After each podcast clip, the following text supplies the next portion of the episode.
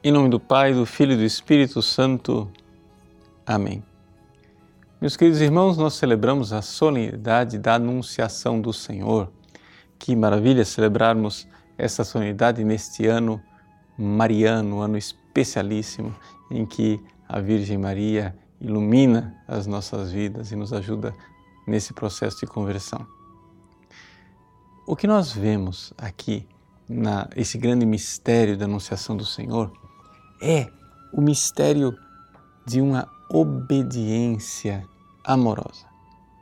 Veja, enquanto acontece aqui na terra o que o Evangelho nos narra, o anjo do Senhor anuncia a Maria e ela diz: Eis aqui a serva do Senhor.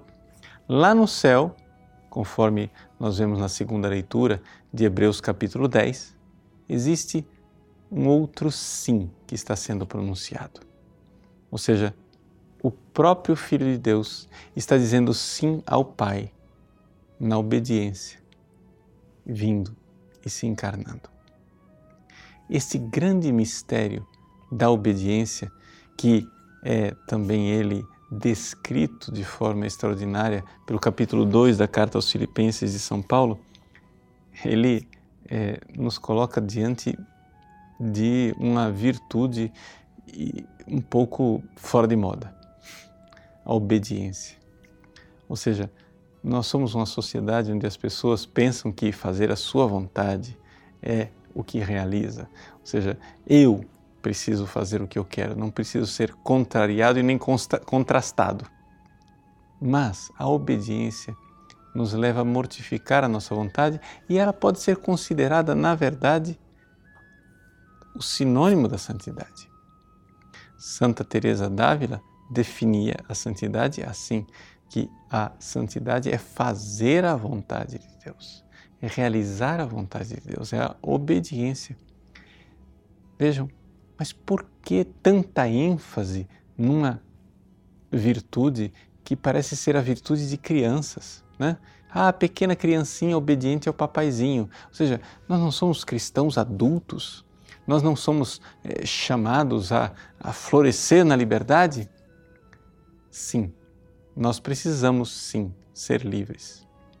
Mas, quando nós ouvimos a verdade de Deus e acolhemos essa verdade na obediência da fé, esta verdade liberta. É importante você notar isso. Por quê? Porque não são todas as escolhas que você faz que irão fazer você ficar livre. Não. Por exemplo, Escolha o alcoolismo. Você começa o processo escolhendo livremente. No final, você é escravo. Eu nunca ouvi uma pessoa sóbria dizer: Ah, eu sou viciado em sobriedade. Não, a pessoa que é sóbria ela pode beber a qualquer momento. Mas o viciado em álcool não pode sair a qualquer momento. Ele precisa de ajuda, da ajuda de Deus, da ajuda das pessoas ao seu redor. Ele precisa realmente se esforçar para se libertar. E qual vai ser o processo de libertação dele?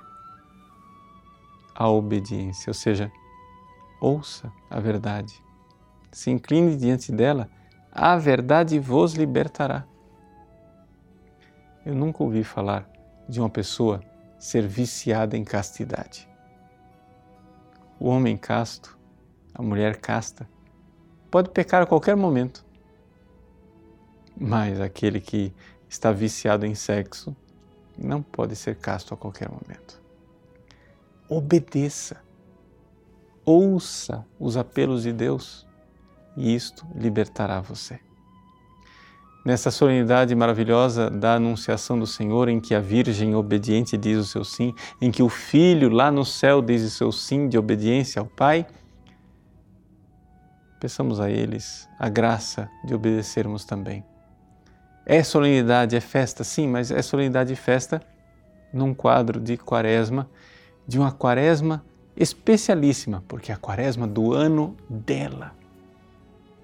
É a quaresma do ano dela do ano da Virgem Maria tem que ser, precisa ser, a quaresma definitiva de nossas vidas, em que nós deixamos as correntes do pecado para, na obediência da fé, viver a liberdade que nasce da verdade.